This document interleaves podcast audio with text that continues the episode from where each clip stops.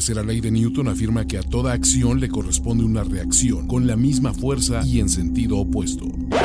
False start, everybody but the center. Please hang up and try again.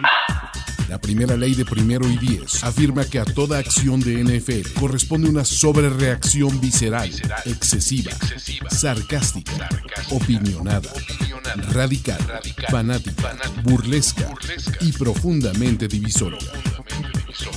Overreaction de primero y diez. El recuento semanal más explosivo de la NFL con nuestro profesional grupo de expertos.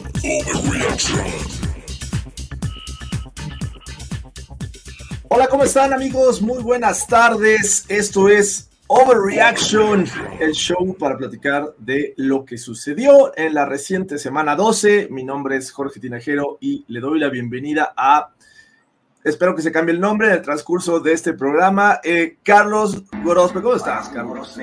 Jorge Tinajero, eso es un. No, no cierres tu corazón a los buenos deseos de la gente en Twitter que quiere hacer un broncotón en la cuenta 9999, como usualmente lo hemos hecho.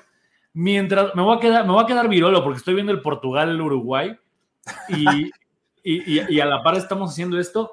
Jorge, qué impresionante, qué impresionante semana. No me había dado cuenta hasta hace poco que cinco partidos se definieron en la última jugada. O sea, pues, vaya, con, un, con una anotación de última jugada. En algunos quedó algunos segundos, bla, bla, bla.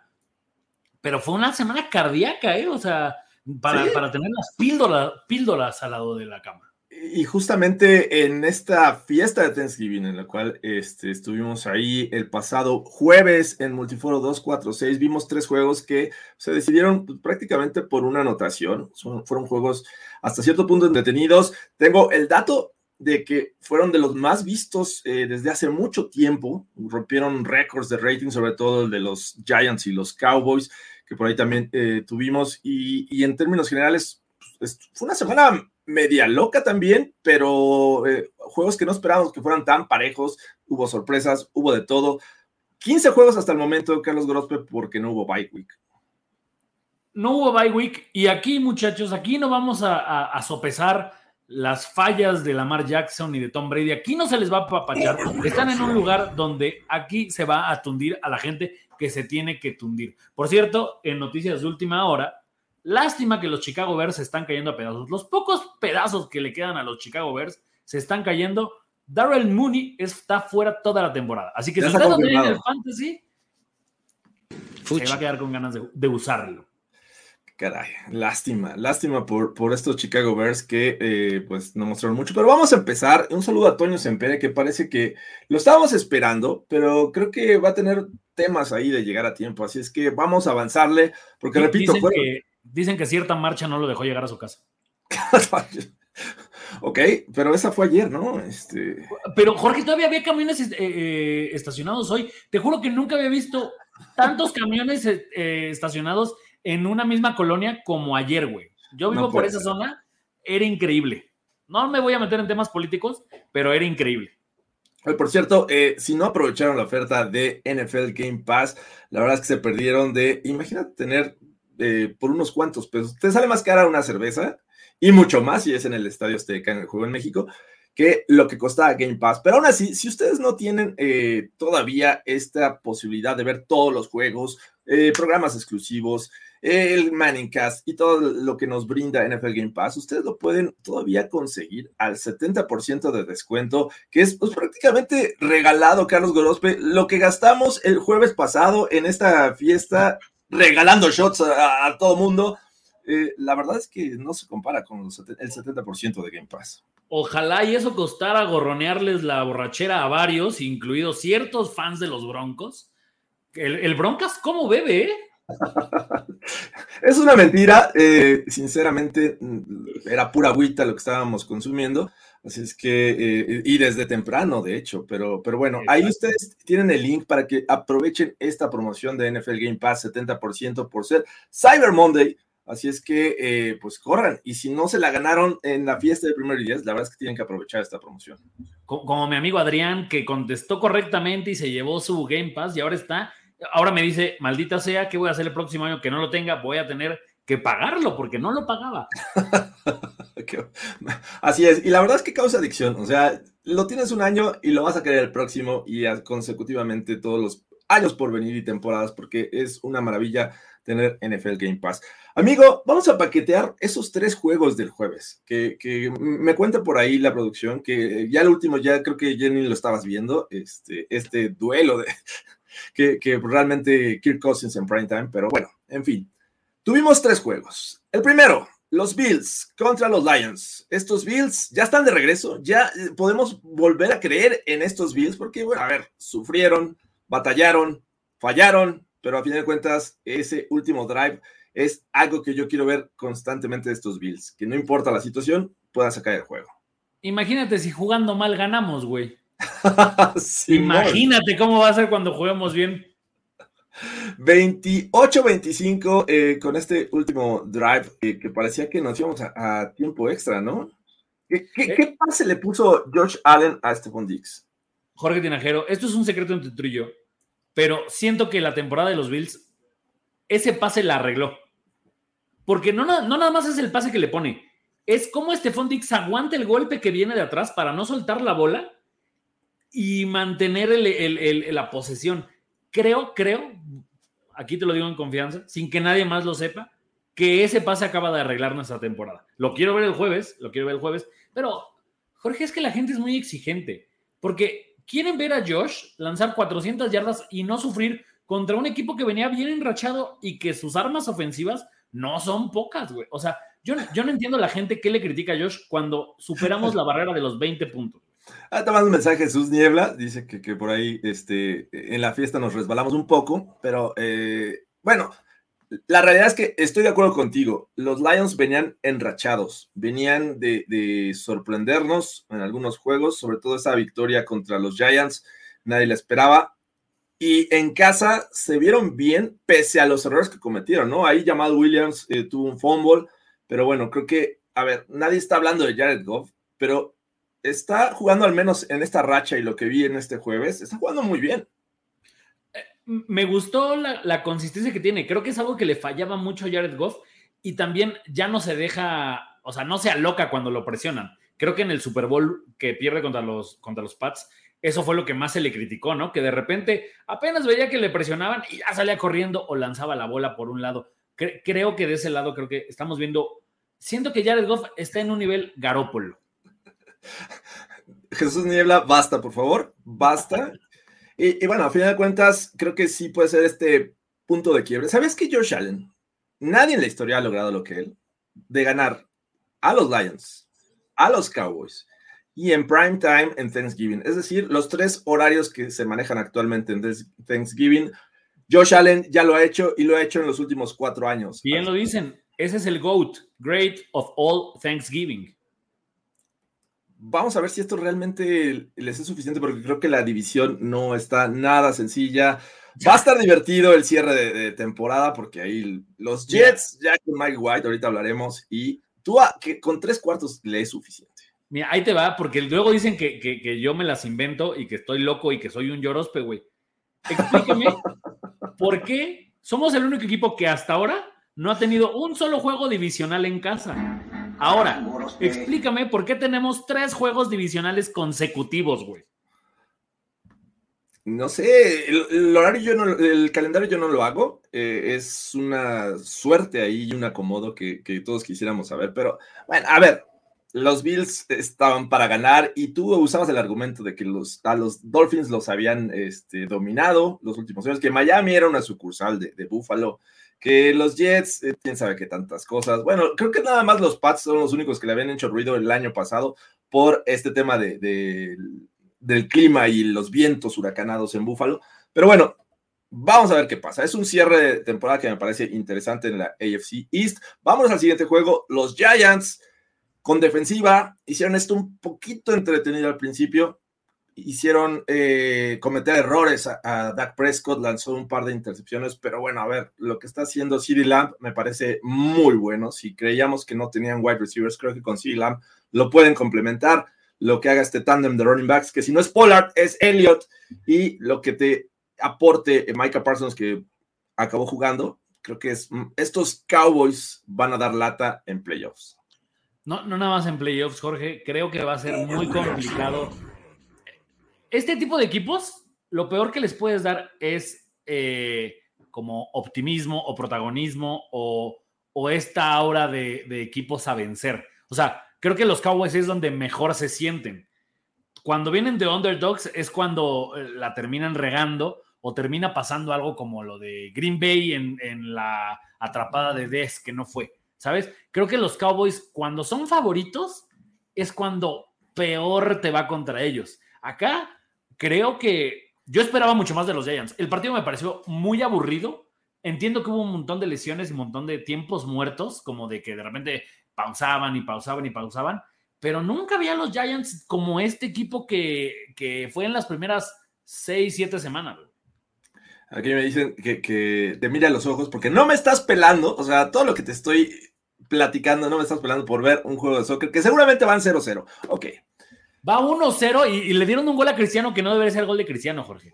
Pero mira, ¿sabes? El, el, domingo, hablando de Game Pass, el domingo pude ver los juegos mientras veía España-Alemania, güey. Ok, bueno, eh, bienaventurados aquellos que les gustan dos deportes y están viéndolos. Eh, pero bueno, eh, dice por acá, tampoco será su año, la ranita. La ranita, ¿tú crees que es el año de los Cowboys? A mí me parece que, o sea, no es para tanto, porque hay otros equipos, pero están sorprendiendo eh, de lo que yo esperaba al principio de la temporada. No nada más eso, creo que los alamos, los que estuvieron en la fiesta, pudieron ver que después de la segunda intercepción de Dak, pusimos Zapito en el multiforo 246. A partir de ahí, güey, Dak jugó como Troy Aikman. La canción de Zapito, sí, para que digan, ¿qué, qué, qué, ¿de qué estás hablando? La canción de Zapito se tocó en el multiforo 246 y de ahí creo que empezó a mejorar. Dak Prescott lanzó un par de anotaciones, Schultz jugó mejor.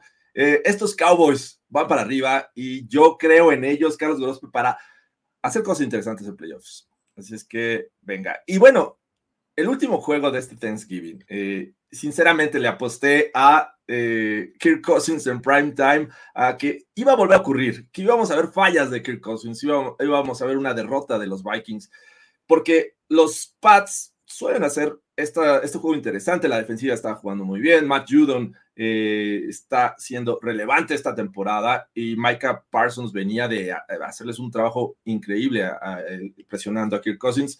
Y no fue tal eh, la situación, los Vikings superaron el reto, pero la verdad es que Mac Jones eh, no me acaba de convencer. Ay, o sea, creo que si ese es tu techo, porque es lo mejor que hemos visto Mac Jones, sinceramente. ¡Sapi! Creo, creo que si ese es el techo de los Pats, eh, no es la respuesta a futuro. Ojo, entiendo que el touchdown de Horton Henry que les quitan debió de haber cambiado bastante ese partido. Pero, amigo, cuando ya no eres el favorito de las cebras, te tienes que imponer hasta eso. No, por favor, no metamos a las cuando. Ya no tienes al 12, cuando ya no tienes al 12 marcando dentro del campo lo que se debe de marcar de parte de los oficiales, tienes que imponerte a eso. Mira, sinceramente creo que los Vikings eh, tuvieron un, gran tropiezo la semana pasada, que no pudimos hablar de ello en este espacio, pero regresaron, eh, siguieron en casa y le ganaron a, estos Pats que me parece que tienen una sólida defensiva. Me, me cuesta trabajo todavía ver a Mac Jones echándose el equipo al hombro porque pues, la realidad es que no es así. Tienen que recargarse en el juego terrestre y lo poco que te dé Mac Jones. Así es que es, es, triste, pero ahí están dando pelea, amigo. En la AFC East están los Pats y pueden ganarle, me parece, cualquiera de, ahí. Ya le ganaron a los Jets, de hecho, dos juegos. Y el jueves va a ser un duelo. Eso fíjate que sí me un poco impresionó. O sea, me sorprende que, además, me, me sorprende lo permisivo que fue la defensiva de los Pats. Y, por ejemplo, lo poco que vimos a Matt Judon. Yo esperaba verlo así, comiéndole todo el tiempo el, el, campo a, a, Cousins. Y la verdad es que no, creo que el error de Cousins fue algo pues, medio ahí fortuito, pero algo van a tener que hacer las defensivas con Justin Jefferson, güey, porque empieza a tener tintes de incubible. incubible. Vamos a ver, pero creo que los hay un escenario en el que los Vikings pueden eh, amarrar la división la próxima semana y eso implica que ellos ganen y creo que los Lions pierdan. Así es que eh, Lions creo que va contra los Jaguars. Vamos a ver qué pasa. Ya hablaremos de eso en Playbook. Pero vamos al siguiente juego que este sí, la verdad, me lo quisiera saltar. No sé qué opinas, pero... Eh, Opino que, que, regañes a la gente. La gente está viendo también el de Portugal y no nos está pelando al 100 a nosotros. Sí, y hay caray. penal para Portugal, Jorge. O sea, ay, lo va a fallar, hombre. Pues, ¿qué, qué esperan? ná- nárralo, nárralo, Jorge. Ponle al 7 y nárralo. A ver cómo narras fútbol. No quiero narrar fútbol, caray. Este, me va a salir el tono del perro Bermúdez y me voy a quemar toda la vida. Así es que no. Eh, pues sí, los Broncos fueron a Carolina a intentar ganar ese juego que parecía que quedaba con una oportunidad de resarcir todo lo que habían cometido. Y si había una manera de jugar peor, inimaginable por cierto para mí, ocurrió. Los Broncos jugaron peor. Eh, la ofensiva se vio triste. Le batearon cualquier cantidad de pases a Russell Wilson. Eh, en tiempo basura llegó su primera anotación con el novato Brandon Johnson. Y los Panthers con Sam Darnold, ya sin Christian McCaffrey, ¿Qué- hicieron qué- ver mal, hicieron ver mal a los Broncos. No te voy a mentir, Jorge. La gente tampoco me va a dejar mentir. Cuéntanos del partido porque no hay nadie en este mundo Que los haya haya visto. visto ese juego. Ya se los resumí, muchachos. Los Broncos volvieron a perder. Eh, han perdido ocho de los últimos nueve. Sí. Está, está- no, eh, siete de los últimos ocho. Está muy, muy complicado. Dicen por acá gol, pero no fue el del bicho. No sé quién es el bicho. El Pero bicho bueno. es Cristiano Ronaldo. A ver, di. Ah. ¿Qué? ¿Por qué, por qué le dicen bicho? A ver, es el ¿Por qué bicho, estamos, güey. estamos mezclando temas? No, a ver, a- Aarón Moya, que por cierto no le di su casco porque se me olvidó. eh, espero que pronto, eh, por andarme mezclando temas, pagues unas caguamas.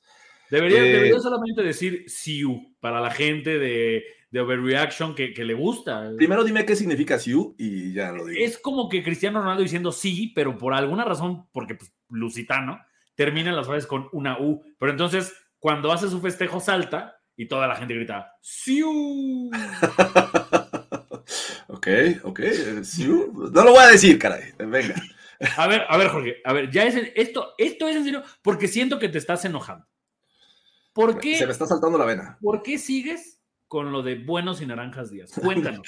No Cuéntanos. tiene nada que ver, no creo en supersticiones, no creo en esas fantasías de que yo por hacer algo cause un, un efecto mariposa y hagan que pierdan los broncos. Y ahora, la gente quiere saber por qué no lo pusiste el sábado, güey.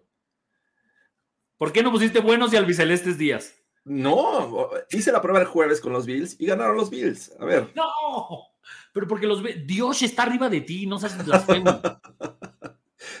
no tiene nada que ver lo que yo tuiteé con el resultado de un equipo, sea quien sea, y eso incluye a los broncos, así es que muy buenos y naranjas días seguirá existiendo y algún día lo diré en un Super Bowl nuevamente y volverán a ganar. Así es que Ahora, solo para cerrar este tema y a la gente que no lo sabe, estamos haciendo un broncotón. Perdón por el comercial, Jorge.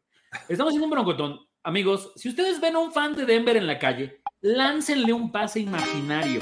Festejen con él. Que sientan la dicha de celebrar. Mira, Jorge, en estos momentos vamos a hacer el primer depósito al broncotón en el 9999. Te voy a lanzar un pase, tienes que atraparlo, güey, y vamos a festejar para que veas lo que se siente. mira. Ahí va, Jorge, ya te vi libre, ya te moviste. ¡Ay! ¡Vamos, Jorge Tinajero! ¡Touchdown de los Broncos! ¡Uh! Perfecto. Ya, con eso me siento aliviado. Así es que esa, es la, esa es la sensación que queremos generar entre la, entre la gente. ¿cómo podemos ayudar. Así no van a poder ayudar. Láncenle un pase imaginario a su amigo de los Broncos y festejen con él la dicha de, de saber lo que es un touchdown. Dice, es confuso. Naranjas Díaz también aplica a los Bengals y a los Browns. No, porque va acompañado de hashtags representativos de los Broncos. No hay confusión, no hay tal. Dice, la fuerza de Jorge es la constancia. A ver, sí, ya llevo quién sabe cuántos años haciéndolo. Así es que, imitado por muchos, pero nada de mala suerte, muchachos. Los Broncos perdieron 23-10, uno de los peores juegos de esta temporada. Los Panthers, en camino para el campeonato de la NFC South. ¿Crees que ganen los, los, los Panthers con Sam Darnold? pues, híjole, peor que con Baker Mayfield no se vieron. O sea, creo que Sam Darnold sí es el coreback que debe estar detrás de centro en este equipo. Y también, a, ver, Jorge, sin, sin sobre reaccionar. ¿Qué va a pasar con ese pick de los Broncos que no tienen? Es top 5 en este momento, top 5 para los Seahawks. Pero ya recuperamos uno, así es que el, tema es que es de los Niners y los Niners siguen ganando, van a posiblemente ganar la, división, ya lo haremos en su momento. Pero pues ni hablar, pero ya hay una primera selección, así es que no pasa nada, Todo, todo se hace magia en el próximo abril, así es que... Me, da un poco de risa como la gente dice que, que, que cuando perdamos contra los Chiefs, que aquí dice alguien que ya me burlaré cuando, cuando perdamos por pericia en el Super Bowl.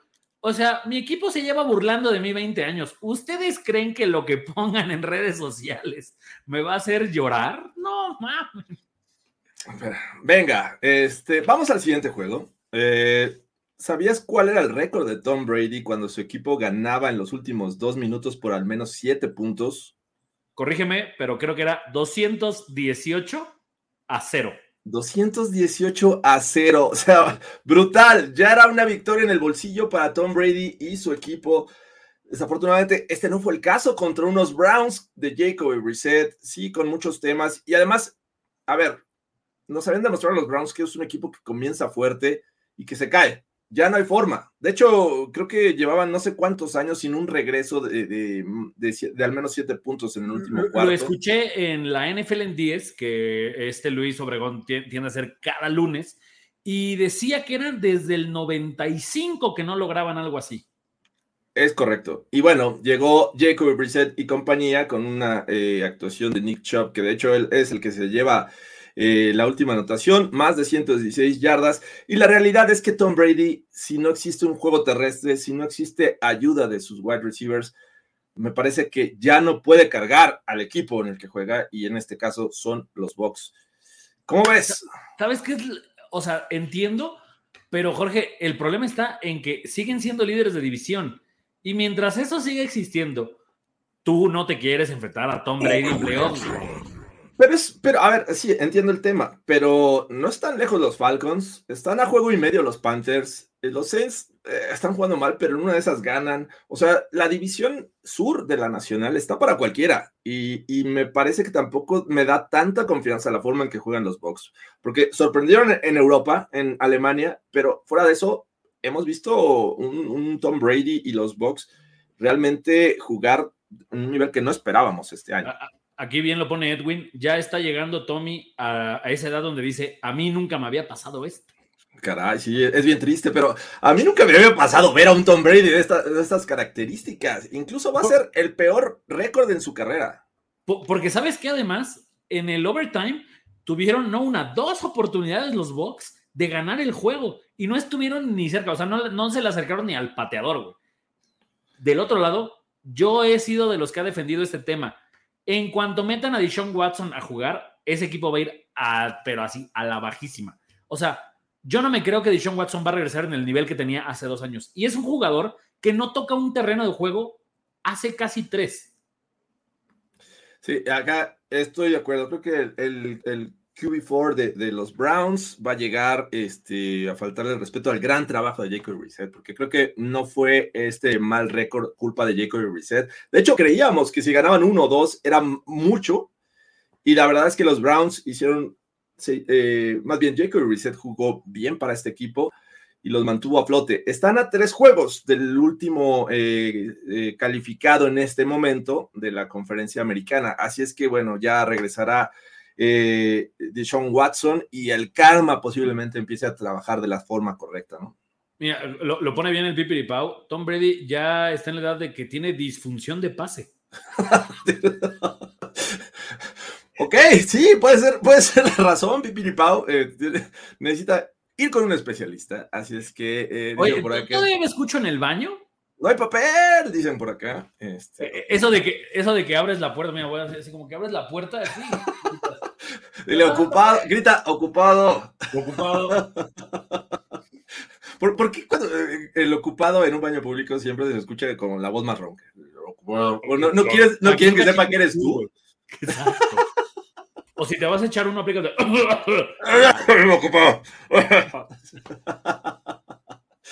Bueno, eh, temas de, baños públicos, así es que vamos al siguiente encuentro. Los, los Browns ganan su cuarto juego, eh, los Bucks 5-6, toda esa división está con récord perdedor, pero bueno, al final de cuentas siguen estando arriba. Vamos a ver qué pasa. Siguiente encuentro, vámonos, vámonos a Jacksonville, donde las mascotas eh, suelen vestir ligero, donde hay alberca en el estadio, donde los Jacksonville Jaguars no se les puede descartar pese a ir perdiendo en algún momento en el juego contra un equipo que creíamos que iba a dominar su división, que iba a regresar después de las lesiones de, de Lamar Jackson en el 2021, y la realidad es que están siendo poco productivos las últimas semanas.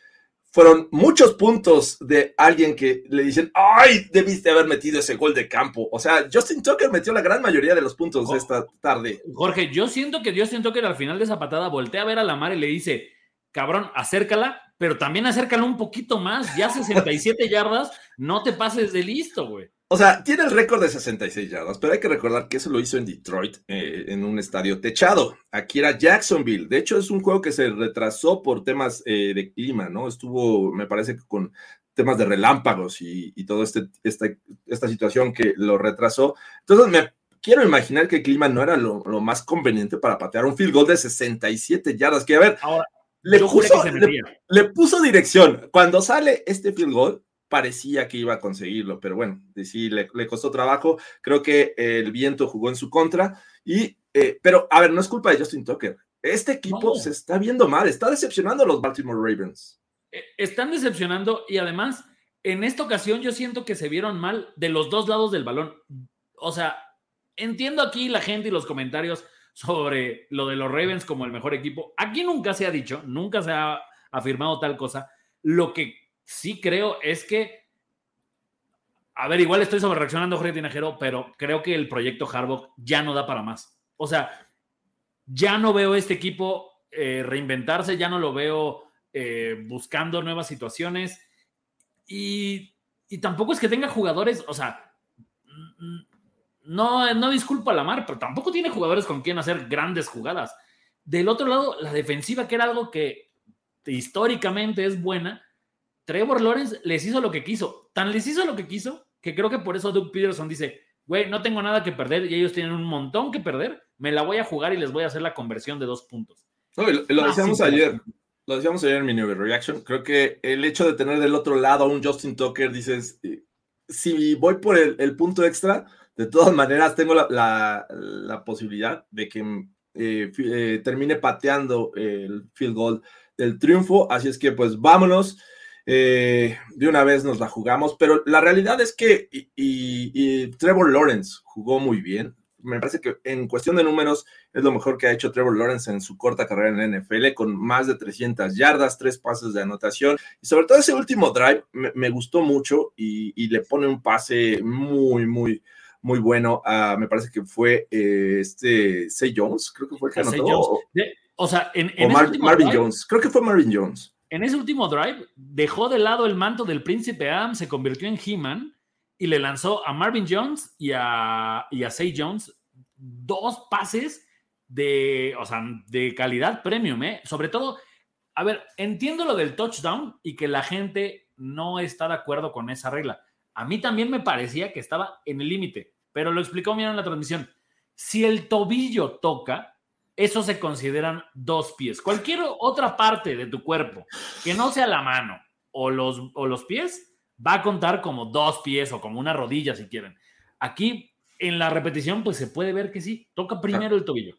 A ver, me voy a poner en modo mundialista. Roberto Morales tiene la primera amarilla. Eh, eh, nunca vamos a ver un jaguar en Denver porque hace mucho frío y de esa manera, ¿no? Con tanga no creo que es posible. Primera amarilla. Eh, pero sí, bueno, creo que estos Ravens la semana pasada me parece que, que sobrevivieron a los Panthers y esta ya no pudieron con los Jaguars. Están decepcionando y cada vez están jugando mejor los Bengals, que ya hablaremos de ello. Pierden los Ravens. Jorge, tú no te hubieras distraído con esa mascota, güey. Oh, pues, obviamente, sí.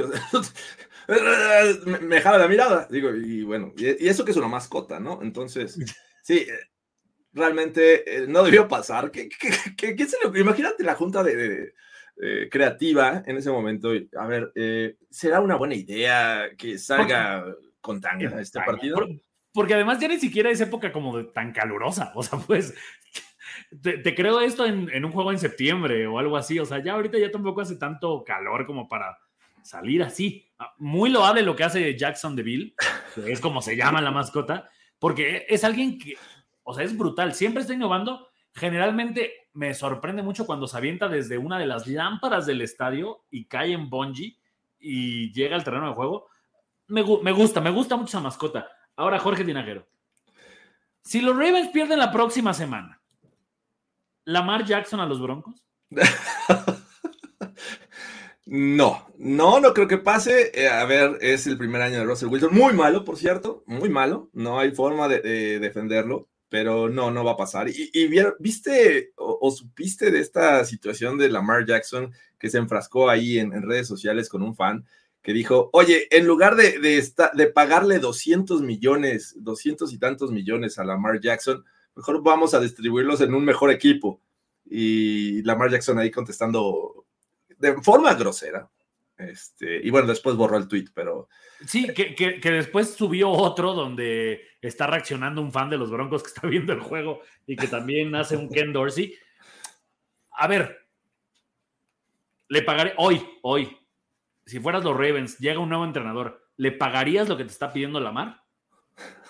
En este momento no. Me parece que está haciendo todo lo posible para decir los Ravens tenemos la razón. No la tiene Lamar de pedir todo eso. Entonces, ellos lo conocen mejor. ¿Saben por qué no le dieron el contrato ya? No lo sé, pero bueno, ah, la realidad es que me parece que le dio oxígeno a Harbaugh eh, después de Joe Flaco, le dio la posibilidad ahí de, de, estar en la discusión como uno de los mejores equipos, pero yo también creo que el tratamiento Jim Harbaugh eh, podría, más bien el tratamiento Sean Payton podría ser para Jim Harbaugh, o sea, después de ese 2012 en el que ganó el Super Bowl, han venido para abajo y ya, ya tienen tope los Ravens, entonces, bueno.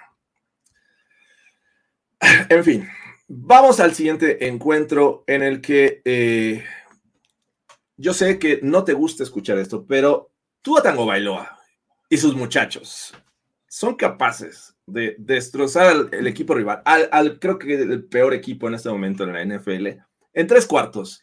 Y todavía decirles, ok, salgo, anoten algunos puntos, siéntense relevantes, porque la realidad es que estos Dolphins en este momento son una máquina. Lo que yo decía de los Bills al principio de la temporada, creo que los Dolphins son e, esa máquina. Waddle quedándose con eh, balones divididos, siendo relevantes, eh, Totango Bailao jugando bien, eh, hasta la defensiva eh, produciendo puntos. Estos Dolphins, salvo lo que vaya a pasar con, contra Ron Armstead que se lesionó, me parece que eh, van a dar mucha pelea y posiblemente candidatos para muchos para el campeonato de la división. ¿Sabes qué me molesta de sobremanera, que por culpa de este juego vamos a llegar a diciembre contra los Dolphins y va a salir la estadística. Los Dolphins han vencido tres veces a alguien con apellido Allen esta temporada. O, sea, ¿sabes? Es como, ah, ¿por qué, maldita? O sea, yo, yo la verdad es que no entiendo por qué sentaron a Davis Mills. No creo que eh, fuera tan diferente lo que vimos. Más allá de Tua, estoy gratamente sorprendido de ver a la defensiva de Miami de vuelta esta defensiva de Miami creo que es la que vimos hace un par de años que se quedan a nada de playoffs. Y aquí no pensaba que los Texans tuvieran ni la mínima oportunidad de ganarle a los Dolphins, pero igual lo quise ver por, mor por morbo. Y los Dolphins salieron a hacer lo que tiene que hacer un equipo que es favorito, destrozar al rival. Siento que tienen que cuidar mejor a Tua. Vienen tres semanas complicadísimas para los Dolphins que literal puede ser la diferencia entre este equipo es una mentira y tenga que ir a jugar playoffs a un campo muy difícil o, o, con temperaturas bajo cero, o ser los big boys que incluso en una de esas hasta terminan como, la, como el uno de la americana. Viene San Francisco, viene San Diego y viene Buffalo. Todos sí. de visitante, güey. Tres juegos, tres juegos realmente complicados. Me parece que es un reto para los Dolphins, estoy de acuerdo en eso, pero eh, me parece que lo que había, les había costado trabajo era tener un sólido juego terrestre. Me parece que los Niners les ayudaron para complementarlo, así es que va a ser interesante ese, es el lapso de, de, tres semanas para estos Dolphins y si realmente son contendientes o realmente han aprovechado. Pero bueno, es otra historia. Los Dolphins siguen ganando. Lástima por los Texans. Los Texans me parece que la siguiente semana podrían ya estar matemáticamente eh, eliminados de esta temporada 2022 junto con los Bears. Así es que vamos. No, no lo están, maldita No, me parece, me parece que les queda todavía una semana, pero, pero bueno.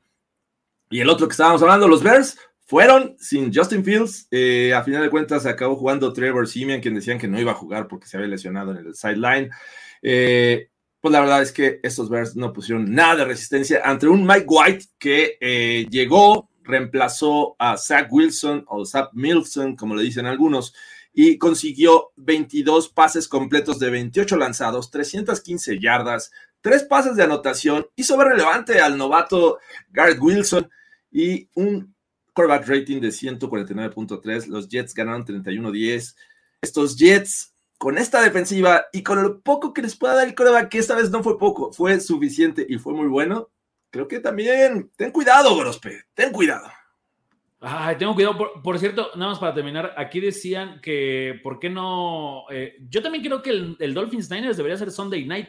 Creo que ya no lo puede cambiar la NFL. Tenían hasta la semana pasada no entiendo que sea Cowboys, Colts, el Sunday Night, pero no sé si todavía aplica el flex. También creo que el Buffalo Miami va a ser Sunday Night, güey. El Buffalo Miami. Me parece que mañana es como la fecha límite para flexear el del, el del la semana 14. O sea, creo que para la 13 ya no hay ya no. ya no hay oportunidad. Exacto, el de la 14 todavía está por verse, pero creo que el de la 14 sí era un poco más atractivo Mira, no, aquí, ¿qué te pasa? Son los Broncos. Sunday Night Broncos contra Chiefs. ¿Y eso no es atractivo, Jorge? Eh, para mí sí, pero para, para todos los demás no. no, ahí debería estar el, el, Dolphins Chargers, ¿no? Debería de estar. Entonces. Sí, debería estar. Vamos pero, a ver si lo, si lo cambian. A, a, habla, hablando de los Jets, híjole, es que esto de, esto de White ya lo habíamos visto la temporada pasada. sí. Después vino, creo que un juego contra los Bills donde le interceptan cuatro veces y pues vuelven a Wilson. Que, creo que ya este es un punto en el que los Jets tienen que ir por coreback al draft. O sea, porque Híjole. es una defensiva muy bien armada. Eh, siento que es un poco, ¿sabes qué? El, el, tema Baker Mayfield. Este güey no nos va a llevar. O sea, no es el indicado. No, no nada más lo digo por, por, por actuaciones, sino por actitud. Lo que imagínate, imagínate esto. Robert sale, sale de los Niners. Bueno, estuvo en los Niners. Estuvo con, con, Mike LaFleur, que es el coordinador ofensivo actualmente. Y se traen a Jimmy G. En estos Jets, con esta defensiva, con este joven ataque. A ver, Niners 2.0 o 3.0, no sé. O sea. Además, además, creo que Jimmy G está en este papel en el que te sale barato. Eh, me parece que le queda un año con esta reestructura que le hicieron. Pero bueno, a fin de cuentas, tienes un, un coreback con experiencia que me parece que no, no te va a defraudar, tiene experiencia de playoffs de, de, Super Bowl. Y con este respaldo defensivo, ya lo vimos con los Niners, cuando te, tuvo defensiva, y ahorita lo estamos viendo, cómo están resucitando estos Niners después de, de comenzar medios shakies, y, y, creo que podría ser la opción si es que creen todavía en Zach Wilson y que estando en la banca puede ir aprendiendo todavía más cosas, pero bueno, es una opción, a lo mejor estoy sobre reaccionando en este momento. Y para eso es este ponen, espacio. Aquí ponen bien que la próxima semana es South Garner contra Justin Jefferson. Mira, bien mentira lo de los Vikings, pero están a nada de ganarle a los cuatro equipos de esa división, ¿eh? Están a nada, sí, ya le ganaron, o sea, entiendo que Miami no jugaron contra Tua, pero ya ganaron el de Buffalo y Miami en, de, de, de visitantes. ¿Qué pasó, flaco? No, no creo que los Jets estén a un coreback de Super Bowl, pero sí creo que este, este equipo en conjunto está a un coreback confiable de finales de campeonato. Ok, bueno, pero bueno, eh, lo hicieron bien, lo hicieron gracias a una buena actuación de, de Wilson. La defensiva, digo, tampoco tuvo tanto, este, tanto una, una, ofensiva a quien parar, porque realmente los, los Bears mostraron muy poco. Y bueno, con esto los, los Jets siguen estando en la pelea. Tienen siete victorias. Yo no los veía con siete victorias en este momento, pero bueno, ahí están dando pelea. Es que eh, pa- pasa, o sea, esa división lo que tiene es la complejidad de calendario. Los Jets están en la misma situación que están los Dolphins y los Bills y los Pats. Porque los Jets ahora jueguen contra los Vikings, que eso va a ser un juego bastante complicado. Después van a Buffalo. Entonces, o sea, siento que ahí los Jets también se juegan su temporada las próximas dos semanas. Pues sí. Porque ya, ya un 7-7 ya está más complicado. Pues sí, este parece un poco más complicado, pero pues creo que hasta el momento son sorpresa, pese a todos los, los temas de, de corebacks, porque bueno, ya empezó Joe Flaco, ya estuvo Zach Wilson y ahora es el tercer coreback titular. Entonces, eh, pues ahí van, ahí van estos, estos Jets con siete victorias pese a esta, esta situación. Y sí, creo que eh, lo que nos decían Jimmy Garoppolo, y justo lo estaba viendo por acá, eh, me parece que la próxima temporada sí es agente libre, o sea, no le quedan dos años, eh, no le queda otro año, sino creo que es agente libre. Oye, y, y, y, y pon tú que Aaron Rodgers es muy fan de Brett Favre, se va a los Jets. el, el, y acaba en los Vikings. Ah. Oye, ya, ya llegaremos a ese juego. A, a- a Love lo vi bien, güey. No lo hizo mal, o, No o hizo sea, mal. tuvo los últimos drives del, del juego, ya hablaremos, pero sí, este, no creo, no, sé, no, me, no me gusta mucho la idea, pero bueno. Jimmy G a los Broncos, dicen por acá, no, no, nada que ver. Vamos al siguiente juego, porque eh, lo que parecía una oportunidad de revancha para el, el caballero más cercano al gran El maestro caballero más cercano al gran maestro. Después de, aquel juego de playoffs en el que sí destrozan a, a Joe Burrow eh, con una cantidad brutal de sacks, pero aún así avanzan los Bengals, decías, bueno, creo que esto puede ser otra historia. Vimos por ahí jugadas en las que los Titans tomaron eh, la ventaja y corrieron con suerte con ese fumble cercano a la zona de anotación de Derrick Henry y que Trey, eh, Traylon Burks eh, lo agarrara para meterse a la anotación. Pero bueno, creo que estos Bengals comenzamos a creerles Carlos Gorospe porque no jugó Joe Mixon, no jugó Jamar Chase y aún así le ganaron uno de los, para muchos, los mejores equipos de la AFC. Güey, los Titans no pudieron ser más Titans en este juego. Y no van a poder ser más Titans que demostrándole a todos que la próxima semana van a ganar contra los Eagles. O sea, ese es el juego de Tennessee que por eso odio tanto al pinche hombre más cercano al gran maestro. Es que en esta hubo hasta situaciones, ¿viste cómo terminó el juego? Los Titans iban a tener la bola de regreso, se equivocan en el, en el gol de campo y le entregan las- el primero y diez a los Bengals y con eso se acaba el partido. Eso Sí. es irreal en un equipo de, de Bravel. O sea, creo que son. Estas cosas no le pasan a Bravel, a Belichick, a, a Andy Reid. O sea, esos equipos están como blindados contra esos errores mentales. Y pasó. Y pasó contra un equipo que además. O sea, no lo quiero decir así, Jorge, pero parece que le empiezan a tener tomada la medida los Bengals. El juego fue muy similar a ese divisional de playoffs. Los Bengals como que estaban, como que no, como que sí, como que no. Anotan, le dan la vuelta y se acabó. De ahí los, los Titans no se pudieron levantar. Eh, Estoy confirmando la información de, de Fer Contreras que dice que los Chiefs, eh, ¿te acuerdas que le- les dije? Se acaba de lesionar este, Clyde Edwards Hiller y eh, podría ser un, eh, un fit para Melvin Gordon que fue cortado por los Broncos. Bueno, ahí está. Eh, eh, Es el paso natural. Todos quieren vengarse de su ex equipo. Lo hizo Melvin Gordon en alguna ocasión cuando se fue a los Broncos para vengarse de los Chargers. Y ahora se va a los Chiefs para vengarse de los, de los Broncos. Así es que, bueno, sigue en la AFC West. Sueño con el día que nos los encontremos y fomblé en la zona de gol, Jorge. Tino. Yo, yo también lo voy a saborear, no sabes cuánto. o sea, ¡ah! ojalá te pase. Pero bueno, eh, a final de cuentas, creo que lo que decía antes de estos Bengals que no le ganaban a equipos eh, fuertes, equipos contendientes, ocurrió, ocurrió esta semana y sin su mejor roster en el terreno de juego, ¿no? Eh, Y ahí viene Chase. Pirine tuvo un juego decente, sin, sin este, ser espectacular, pero bueno, contribuyendo. El caso de, este muchacho Irwin, este receptor, que solo tuvo una recepción, pero fue clave en este último drive en el que él le manda un pase al back shoulder y se regresa y lo agarra muy bueno. Entonces, eh, ahí van los Bengals, están despertando, justo como les pasó la semana pasada. ¿Recuerdas que creo que lo, lo mencionábamos? Creo que comenzaron 5-6, eh, igual en 2021. Ahorita ya están, eh, digo, 5, no, ¿cuánto? Eh, Creo que era 5-4 o algo así. Bueno, ahorita están 7-4. Y no solo eso. El rival que está como líder divisional se empieza a caer a pedazos. Estos son los juegos donde, o sea, no nada más le ganaste a un rival complicado como los Titans, que además tiene hasta ciertas implicaciones por ahí de playoffs, sino que ya alcanzaste a los Ravens y todavía te falta jugar contra ellos. Creo que los Bengals, con todo y todo, van a seguir de mandones de la, de, la AFC Norte. ¿eh? O sea, yo no los veía campeones de este año. Creo que el año pasado pasaron 200 cosas que les ayudaron. Este me parecía que los Ravens tenían todo y otra vez están cayendo. Sí, dice, dice Roberto Morales. No sé si fue que ya le saqué una amarilla, pero no va a fomblear. A ver, va a fomblear la semana 14 contra los Broncos. Ahí, está, segunda amarilla. Adiós con con- Y con el fumble de Mayfield Gordon, los Broncos pierden 56 a 2. ¡Woohoo! No, anota porque lo fomblean en la yarda 1. pero bueno, este, los Bengals, ahí van, los Titans, 7-4. Aún así, pues creo que en su división eh, no deberían de tener problemas para ganarla.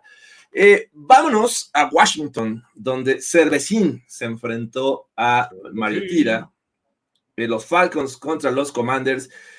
Y bueno, parecía que los Falcons regresaban, parecía que podían sacar este juego, que ganaban su sexto eh, encuentro de esta temporada. Sin embargo, Cervecín y la defensiva de los Commanders se encargaron de poner y cerrar este juego. Una gran actuación de Brian Robinson, más de 100 yardas. Eh, ¿Viste esas gorras? Eh, esa gorra enorme. conseguirnos unas Yo, gorras de yo también quiero una, o sea, me parece que debe ser muy cómoda hacer una gorra de Además, siento que te puedes acostar y así ya como que, o sea, te acolchona, no, no se te entierra acá el, este, como el hilito de las gorras, así ya. Sí, la, la etiqueta, no sé, o sea, te queda el cabello todo mal. No, aquí creo que lo podemos disfrutar. Y bueno, a fin de cuentas, 19-13 ganan los Commanders. Estos Commanders llevan seis ganados de los últimos siete. ¿Qué está Y- pasando? Y no nada más eso, ahí cuéntale que le quitaron el invicto a Filadelfia. Me, me- me hacen sentir estos commanders, o sea, siento que en algún momento van a anunciar que Fitzpatrick eh, eh, llega al equipo para hacerlo más mágico. Creo que son una historia, ah, que- o sea, a ver, no, no creo que vayan a llegar lejos, pero ¿alguna vez has visto este documental donde hablan del año de, de, la huelga? se le llama The Year of the Scap, está en SPN Plus. Y son este equipo de los Redskins que son jugadores de reserva que entran a, a- a- a la NFL porque están los jugadores en huelga. Luego se termina la huelga, los Redskins ya llegan los jugadores de verdad, son campeones del Super Bowl, que creo que es el que le ganan a los Broncos de Denver. Y de ahí no le dan el anillo a los jugadores que habían estado los primeros tres, tres semanas jugando eh, los esquiroles, como creo que aquí Ok. se les llama aquí en México. Sí. Como, como The Replacements. De replay. Esa es el, como la sensación que me genera este equipo. Que, que- que de verdad es un equipo de puros donadies, güey. Y el dueño los hace ver más donadies con cosas como la de Sean Taylor, que me parece una falta de respeto. O sea, si yo soy la familia, lo demando por haber hecho eso, que dice que va a sacar una estatua de mi, de mi familiar y en realidad nomás es un jersey puesto en un maniquí. Pero creo que los Commanders tienen ese tipo de cosas, güey. O sea, y poner la, la comparación de, de este Pat Tillman, ¿no? Que tiene una estatua ahí en Arizona. eh, pues, ob- obviamente bien bonita y todo. Un, un gran un, este, memorial para, para Pat, Pil- Pat Tillman. Y con Sean Taylor le ponen solamente el uniforme, ahí con unos alambres sostenido. Y dices, ¿qué es esto? Y de verdad invitaron a la familia para eh, eh, a ver, develar este, este memorial a, a Sean Taylor. La verdad es que es muy, muy grosero por parte de los Commanders. Qué, qué, qué, triste, pero bueno. Ellos siguen ganando, dicen por acá, es que no está Carson Wentz. Y sí, tienen un punto, pero pues ¿por qué lo trajeron al, principio de cuentas si ya tenían a Heineke ahí en, en los controles? por no creer en él. Yo, yo creo que hoy ya nadie puede negar de Cervecín. Lo que te decía, e- este jugador tiene la magia. O sea, de full experience. Te va a de repente perder un juego con seis intercepciones, pero en uno de esos te lo regresa con una corrida heroica, faltando un segundo y aventándose con el pylon. O sea, creo que ese es eh, Taylor Henke. A mí me gusta, claro, como no es de mi equipo, me gusta ese coreback. Bueno, del otro lado, los Falcons con 5-7 aún aspiran a ganar esta, esta división gracias a la derrota de los Bucks. Y por acá, eh, los Commanders son el caballo negro, tan negro como el alma de Darth Schneider, como el uniforme que sacaron ayer.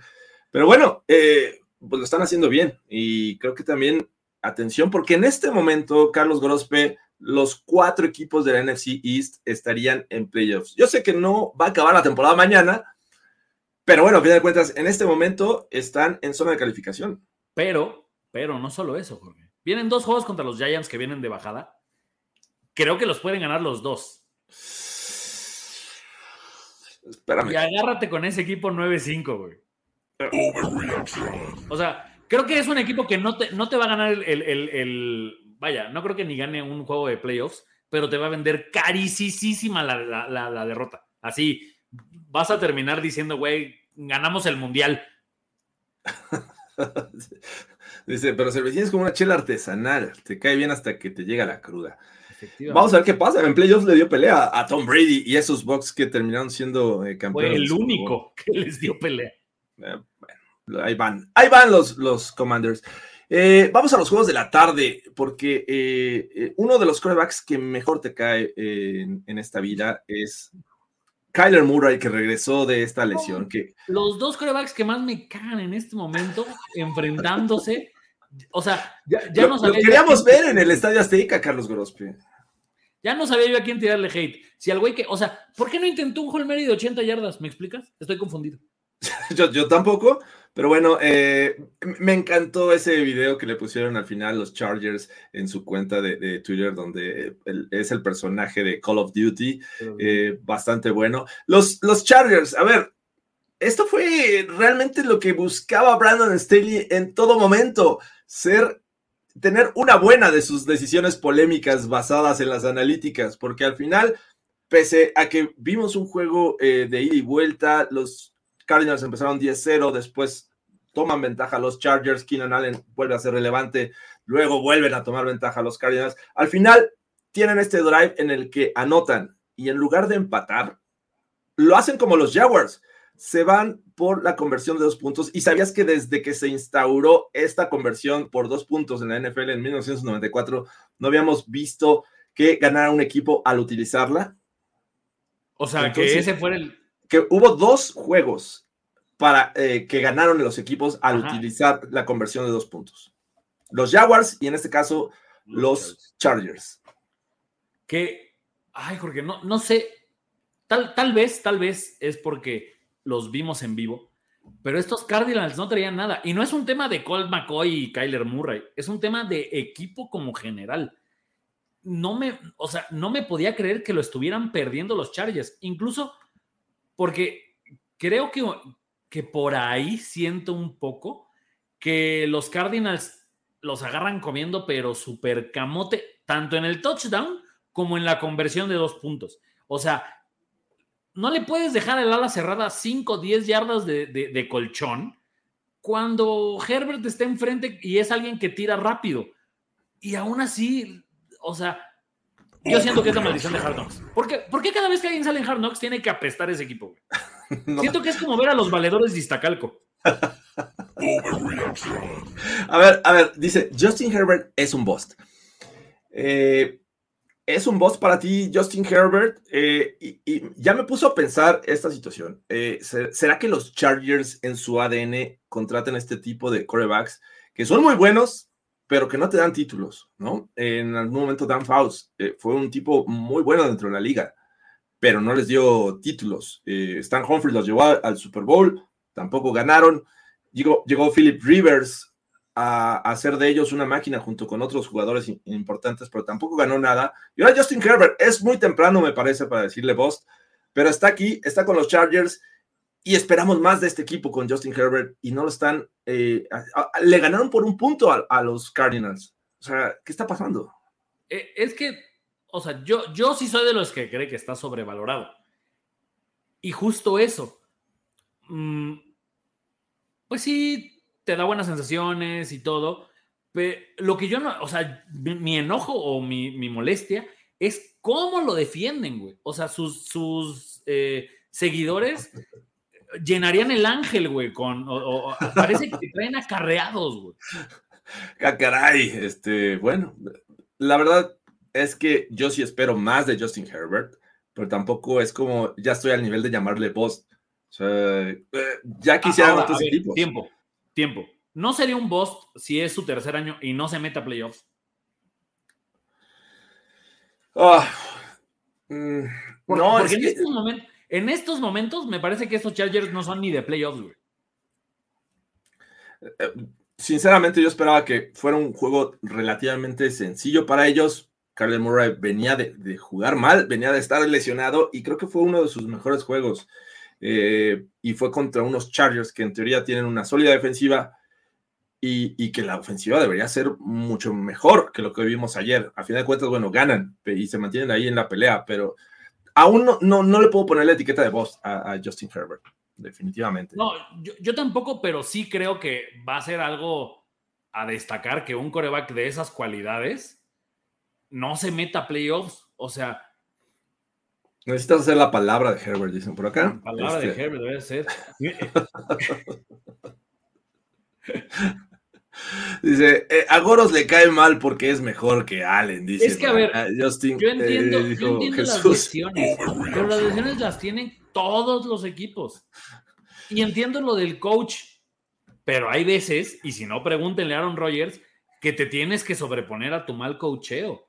Pues mira, Tom Justin también lo hizo varias veces, no por Belichick, pero sí con, con este equipo de los Bucks. O sea, cre- creo que hay veces que, ah, o sea,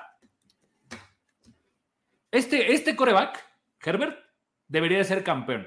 Y si no, para mí es como Marino. Es como, güey, sí, sí fue muy bueno.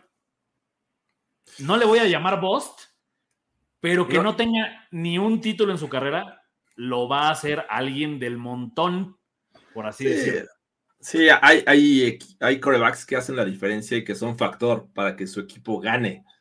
Eh, hay otros que no lo son y que tienen un gran equipo alrededor y aún así ganan, pero ah, creo que Justin Herbert necesita un mejor coach porque talento le han puesto por todos lados. Eh, eh, está, han estado lesionados, sí, eh, Mike Williams, eh, Herbert, Everett se lesionó, pero me parece que con un coach mucho mejor, los Chargers deberían de ser relevantes. Mira, la, gente se enoja, pero sí, efectivamente, Jim Kelly por eso es alguien del montón, porque no está al nivel de Joe Montana, de Troy Aikman, de Peyton Manning. Eh, o sea, eh, por ejemplo, yo creo que Marino es mejor coreback que Peyton Manning en cuanto a cualidades, pero no hay mucho argumento cuando Peyton Manning te ganó Super Bowls con equipos diferentes. Es que ahí, ahí te metes a, a una discusión muy, muy profunda, en, porque en el caso de Marino, me parece que su brazo era fenomenal. El brazo. Peyton Manning era más cerebro. Y, y eso ver, que su lo- brazo no estoy diciendo que sea malo, pero era muy inteligente. Te lo, te lo eh, pongo, te lo pongo en términos del mismo draft. ¿Por qué John Elway dejó de ser un coreback del montón, güey? Porque ganó el Super Bowl, porque, digo, al final de cuentas, pese a, a que ya no está en, en su prime, lo logró con Terrell Davis, su, en su primer, este, bueno, los dos, de hecho, le ayudó Terrell Davis, y, y bueno, lo, lo poco que pudo hacer eh, con su brazo. A ver, yo no digo que, que tengas que ganar un Super Bowl para dejar de ser del montón. Digo que hay ciertos corebacks que para no ser del montón sí tienen que ganar un Super Bowl. En este caso, por ejemplo, creo que Mahomes por eso se quita un montón de presión durante el resto de su carrera porque ya lo ganó. Mira, Drew Brees en los, en los Chargers, yo lo recuerdo, o sea, no era relevante. De hecho, vino esta lesión y ya Philip Rivers ya, ya estaba detrás de él cuando vino esta lesión. Lo mandan, este, bueno, es agente libre y se contrata. Si es agente libre o fue trade, me parece que fue agente libre. Eh, se pudo haber ido con los Dolphins, y al final de cuentas se fue con los Saints.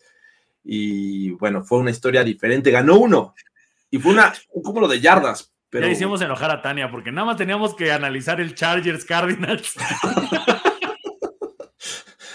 una disculpa, Tania. Este, lo No te sentimos enojes, mucho.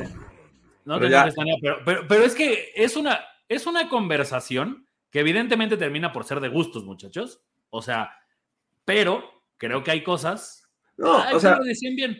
O sea, ¿Quién yo, yo- montón? Para mí yo sí. dije, hay corebacks que, que son factor para su equipo para ganar. El caso de Doug Williams jugó muy bien esos playoffs y el Super Bowl, pero hay, hay corebacks que, por ejemplo, el que ganó con los Ravens del, del 2000, ¿cómo se llamaba? Eh, se Jay fue su nombre.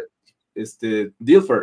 Este, Trent Dilfer. Trent Dilfer. O sea, come on. Hubiera, hubiera estado cualquiera ahí y ganaba con esa defensiva. A- Entonces, ahora- hay casos y hay que analizarlos así, uno Por- por uno. Por último, para cerrar esta discusión, por del montón, entiéndase que no comen en la mesa de Brady, de Montana, de, de Bradshaw, o sea, Deberíamos de armar un programa de estas características, amigo. A ver, vamos a hablar de este tema y justamente vamos Sí. a hablar de corebacks. pa- para mí los que yo dije comen en la zona VIP del Velayo, güey. Los demás comen en el buffet. Hay unos que no entran ni siquiera al buffet y ganaron Super Bowls. Golf, que Marino, ¿cómo que golf? Yo No, no ent- entendí. creo que Goff. Ha de ser golf. ¿Golf que Marino? ¿Qué pasó, Blanco? Dicen yo, Vamos a hacer un, un programa. Espero que todos nos acompañen para es- seguir esta discusión en otro lugar, porque efectivamente estábamos hablando de los Chargers, ganaron los Chargers, le ganaron a los Cardinals. Ya podemos eh, decirles adiós a los Cardinals, 4-8 en este momento. Eh, eh, eh, yo creo que sí, y espero que Tania ah, siga aquí viéndonos, porque pues creo que le hicimos enojar, pero eh, Alza Yo- la mano, Tania. yo creo que los Chargers otra vez no se van a meter a playoffs. Cre- creo que vienen juegos complicados que los van a poner a tiro de piedra, sobre todo además que sí ya los veo muy por detrás del resto de, de los equipos que están eh, peleando el comodín. O sea, pon tú, Ravens y, y- y Bengals, el que quede ahí, o sea, creo que van a terminar con mejor récord. Los Dolphins o los Bills o los Jets, también los veo con mejor récord en el, a la hora del comodín, porque no, o sea, no va a pasar que van a ganar su división. Eso no va a pasar. Ya hablaremos de eso más adelante en, en otro análisis. Te ganaste un. Carajo, Gorospe. Eh, vamos al siguiente Ana nada más encuentro. nos puso, sí, aquí estoy, pero muy seco. sí, no, eh, ese es el, el- el típico estás enojada. No. ¿Qué Así tienes? que, Nada. Nada. Eh, ya, ya- ya no se puede avanzar después de ahí. Pero bueno, es el tema de otro programa. Los, ¿Sabías desde cuándo los Raiders no ganaban en Seattle? No solo eso, ¿sabías hace cuánto no ganaban con la última jugada del partido, güey?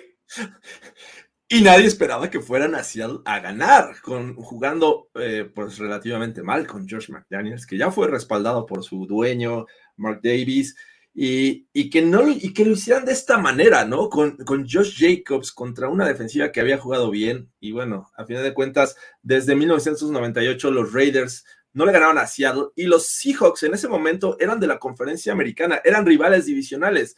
Desde, desde ese entonces los Raiders no ganaban en Seattle, los llevaron a tiempo extra.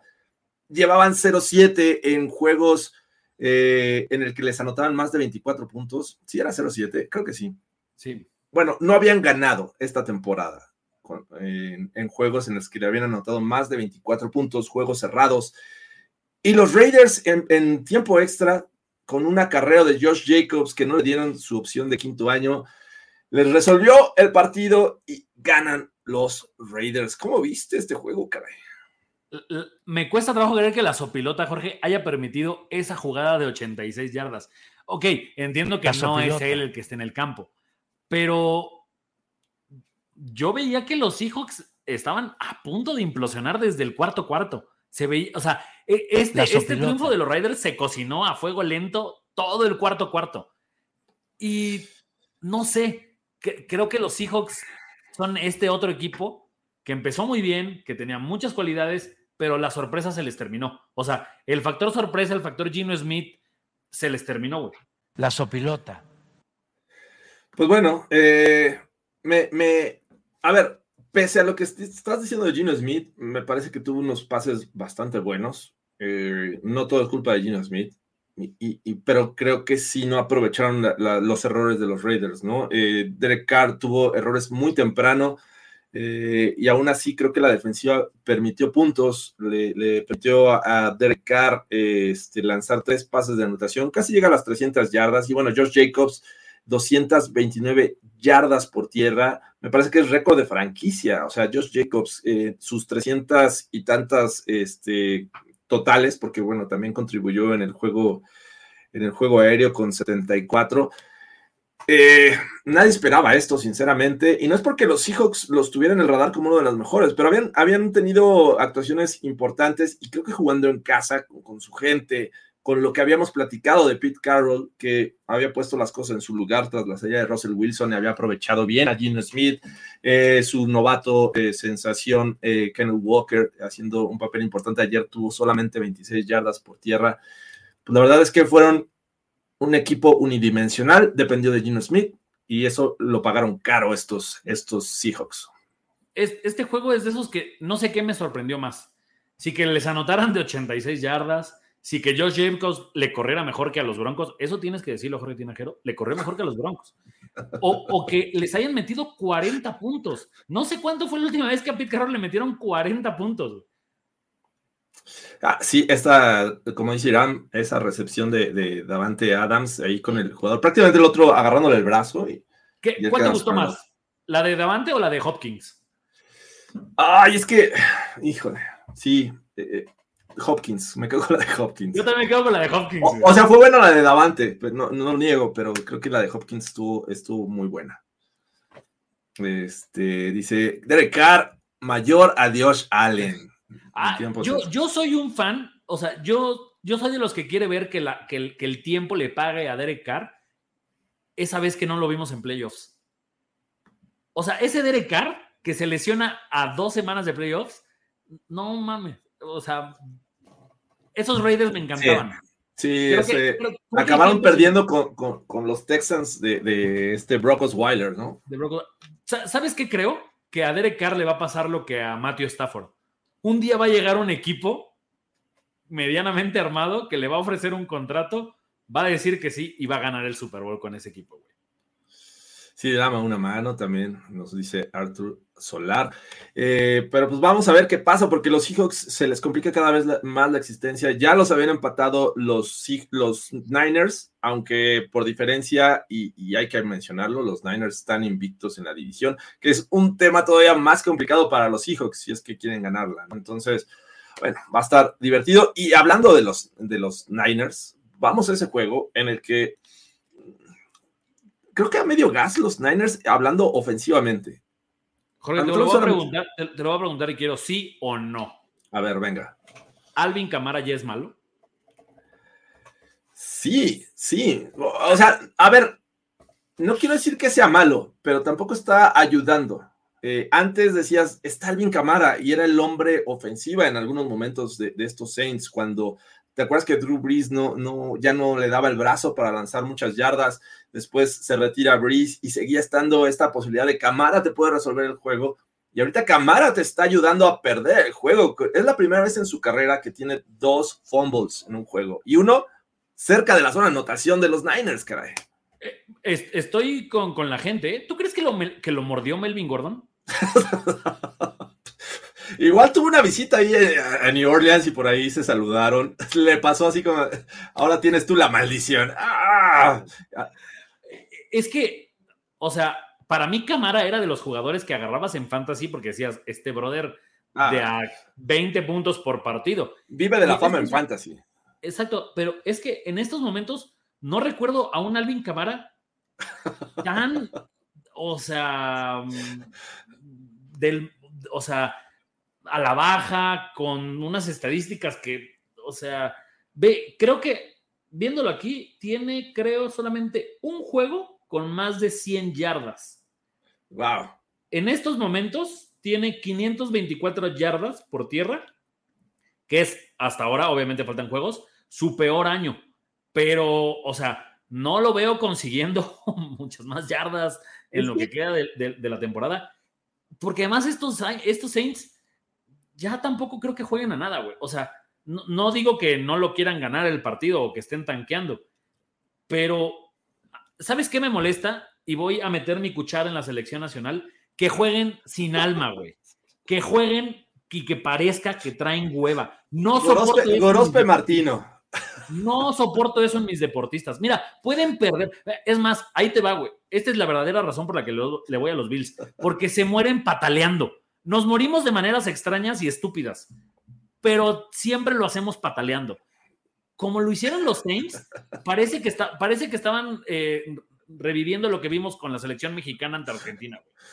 No, no, no. A ver, no, hay punto de comparación, Carlos Gorospe, pero bueno, yo sí siento que eh, eh, dependieron o quisieron depender de Alvin Kamara en el juego terrestre y la verdad es que no hay nadie atrás. O sea, trajeron a Mark Ingram de regreso, Tyson Hill tratando de, tapar ese hueco y cuando no te funciona Kamara estás eh, perdido. O sea, Andy Dalton quedó como líder en yardas por tierra de este juego con 21. o sea, Andy Dalton, que por ahí decían, ¿cómo le hace? O sea, se sale de los Bengals, donde fue titular muchos años, eh, se va a los Cowboys, se va a los Bears, se va a, donde sea y acaba siendo titular por una u otra razón.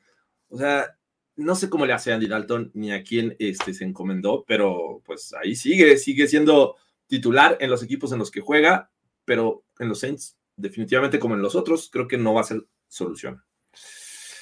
Bueno, vamos, los Niners siguen avanzando 13-0, son líderes en, la eh, NFC West, así es que van para arriba, me parece, aunque el Aya Mitchell, quien me parece que iba a ser el 1-2, se había visto bien este tándem con Christian McCaffrey, sufrió una lesión, así es que una vez más, una lesión. Vamos al último juego de la tarde en el que los Rams con Perkins en los controles de la ofensiva, pues fueron a Arrowhead.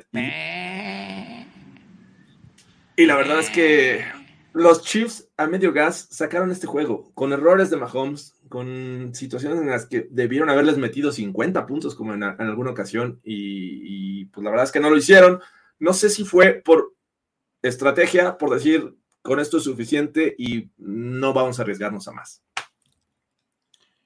Ah, es que yo, estoy con la gente Harpas. No, no es cierto, no estoy con la gente Harpas, pero ah, ¿qué, le hicieron a este equipo, güey? Mm, ¿A, los Rams? No sé, qué, maldición. ¿Será, ¿Será que necesitaba un. Es que entiendo lo de la ofensiva, pero me parece increíble lo de la defensiva. Lo de la defensiva sí me saca muy cañón de onda, porque solamente le quitaste, según yo, a Von Miller. No es poca cosa. A, ver, ¿dónde está en la discusión como el mejor defensivo del año Aaron Donald, como es una costumbre? No es ni el mejor defensivo de su equipo Aaron Donald en este momento. Sí, está, está medio, medio triste la situación. Aaron Donald terminó con tres tacleadas. Eh, desaparece juego tras juego. Eh, lo que te pueda dar Ramsey.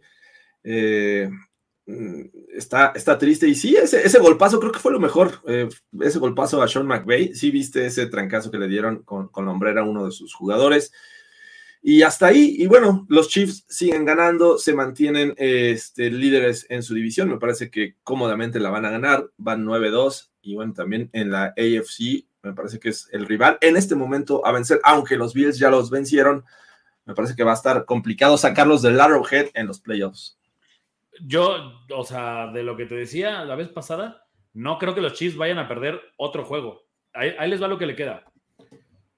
Tal vez el de los Bengals. Después los Broncos, después los Texans, después los Seahawks, Broncos y Riders. No los voy perdiendo. Sí, no, está, está. Yo creo que es un camino relativamente sencillo y, ahí van, ahí van los Chiefs. Así es que, Ayer le podrás decir lo que quieras, pero bueno, eh, siguen ganando y cumplen y anotan puntos y él sigue siendo relevante, el Mahomes, la defensiva, total. Estos, estos Chiefs van a la alza. Vamos al, eh, ¿qué nos queda? El último juego, Carlos Gorospe, el último juego que fue el Sunday Night, en el que ah, regresaron los Eagles a casa eh, después de, perder contra los Commanders y después de, tener un juego muy apretado en Indianapolis. Fly, Eagles, fly on the road to victory. Fight, Eagles, fight. Score a touchdown, one, two, three. One, two, three. them long. And watch your eagles fly, fly, eagles fly, on the road to victory. E-A-G-L-E-S, Eagles. ¿Viste cómo me lo traté de aprender en señas, güey?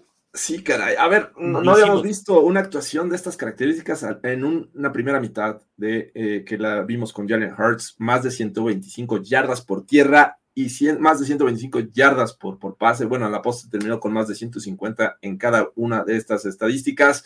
Eh, permitieron muchos puntos a unos Packers eh, con un lesionado Aaron Rodgers que decía que tenía fracturado el pulgar acabó siendo este, revisado por una cuestión ahí eh, en, en las costillas, me parece.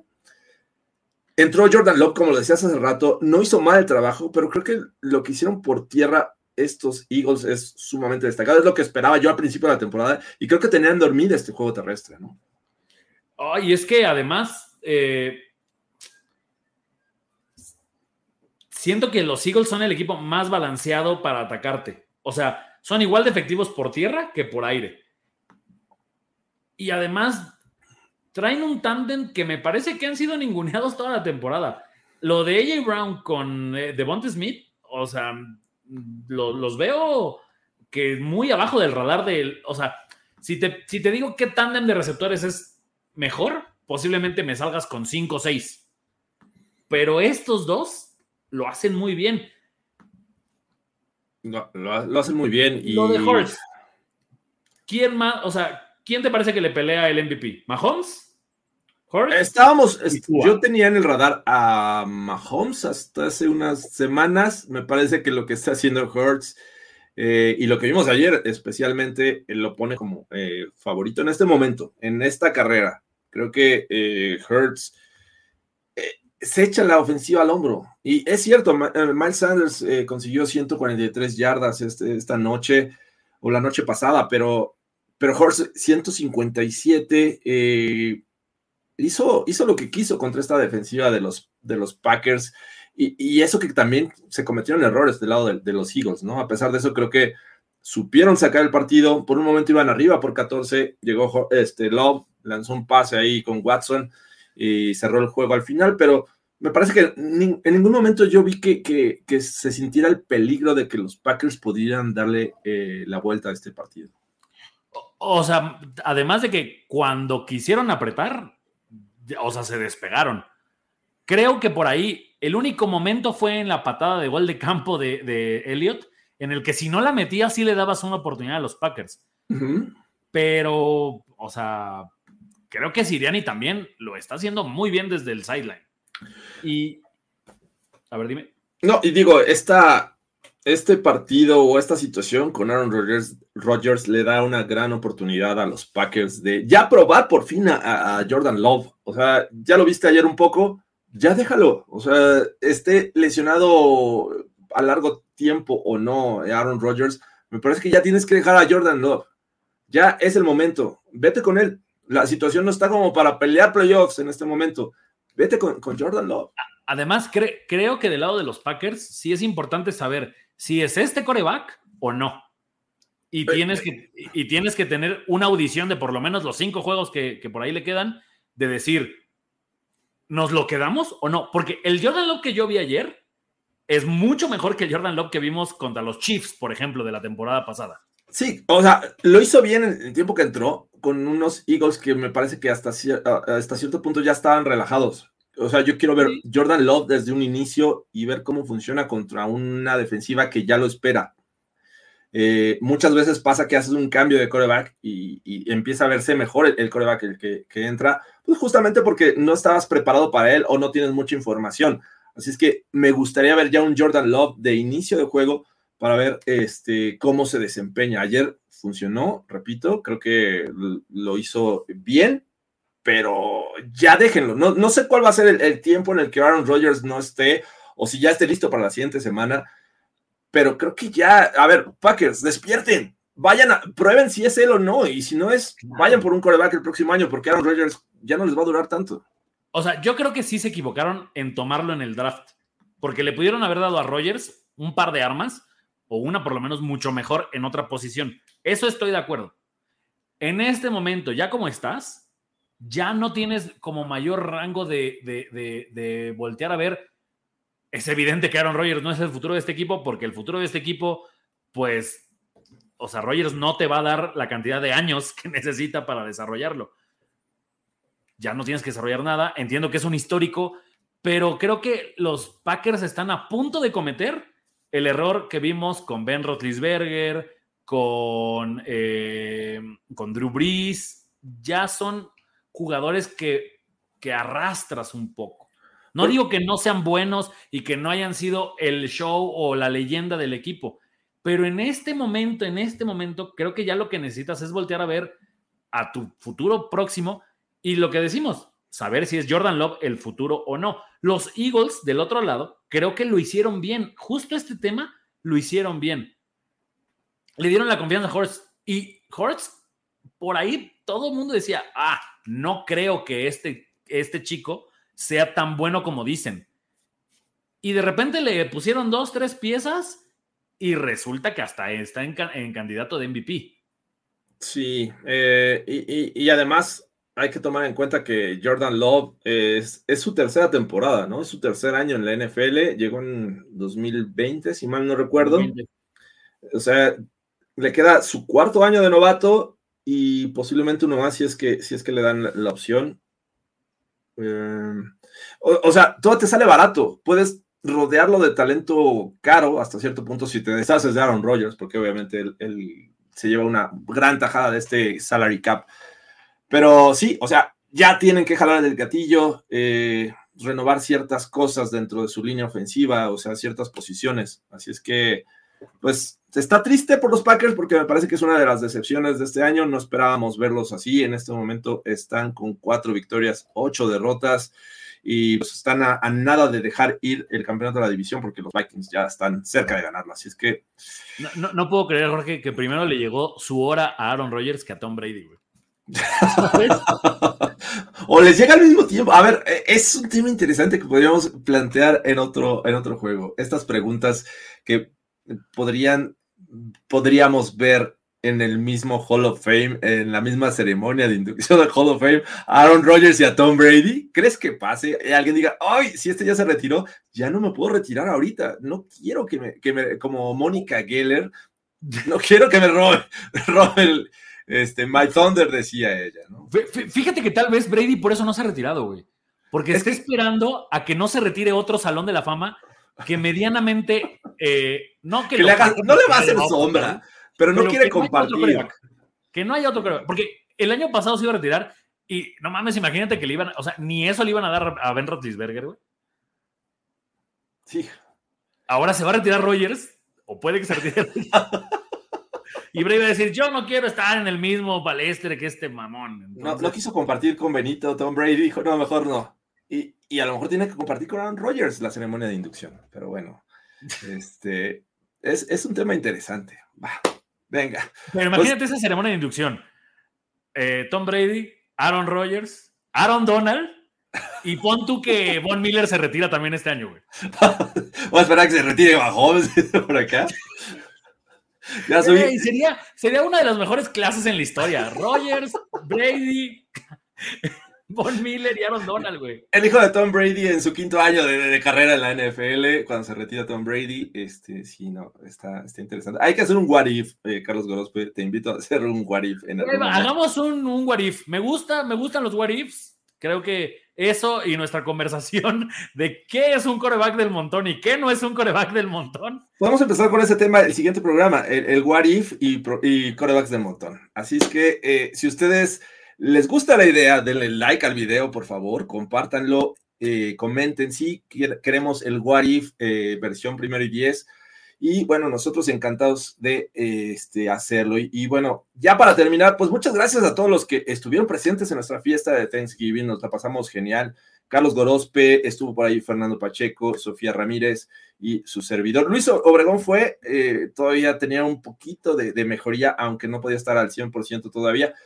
Este, le mandamos un saludo y gracias. Gracias, Carlos Gorospe. Muchas gracias, Jorge Yo la pasé increíble. Creo que mi parte favorita fue el poder ver a tantos de ustedes que no conocemos más que aquí en comentarios y ya se pudo saludar de mano, se abrazó. Ah, Aarón Moya pregunta de cuándo es la siguiente. ¿Para ir otros 15 minutos, Aarón? ¿Para Sí, eso no, no, no, no, ni, ni vamos a hacer una especial para Aaron Moya porque no, no se vale. Entonces, Lo que sí les vamos este, a, a adelantar, Jorge, es que eh, muy posiblemente la siguiente fiesta sea para el Super Bowl. Entendemos que era jueves y es complicado, pero ese domingo el multiforo está más que puesto para. Jorge, esta vez regalamos chelas. Imagínate que regalamos hasta productos para la barba, que ya los usé, están magníficos, güey. Caray, a ver, eh, dicen por acá, este, eh, eh, Super What If y todo esto. Regalamos hasta shots, caray. O sea, shots también. Shots hubo. azules, shots Shots- azules. Regalamos eh, gorras, regalamos tarros, vasos, eh, todos con, con chela incluida. Así es que eh, estuvo muy padre. Ah, la lasaña, caray. O sea, un- un- una lasaña muy, muy buena. Que, que que, fue- por cierto, a los que preguntaron de la lasaña, búsquenla en sus perfiles. Se llama Erika Bis. Es una chef con la que Jorge y yo hemos tenido la oportunidad de tragar como, como pizza. Sí, es, es comida italiana y bueno, llevó eh, lasaña esta ocasión y me dicen que los que lo probaron también la lasaña de camarones que hubo esa, esa vez estuvo de lujo. Entonces, eh, pues gracias, gracias a, a Multiforo 246 que también A Draftea, que también estuvo ahí presente. Que, que, ojo, hablando de Aaron Rodgers, Jorge Dinajero, tenemos por ahí un cuadro que vamos a estar sorteando, cortesía de Draftea.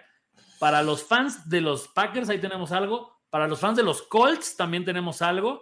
Y si no mal recuerdo, también hay algo para los Bengals. Creo que sí, pero bueno, ya les estaremos eh, platicando, así es que, pues muchas gracias a todos por vernos y escucharnos en Overreaction. Nos vemos la siguiente semana. Los pregun- preguntaron por, Toño, este, no pudo llegar, así es que tuvo un compromiso que se atoró ahí, este, así es que esperemos tenerlo la siguiente semana. Carlos Gorospe, Jorge Tinajero, nos despedimos. Hasta la próxima. ¿Ya sobre reaccionaste como el fanático degenerado que sabemos que eres? Nos vemos muy pronto en otra entrega apasionada de O- O- O- Overreaction. Overreaction. Una producción de finísimos.com para primero y diez.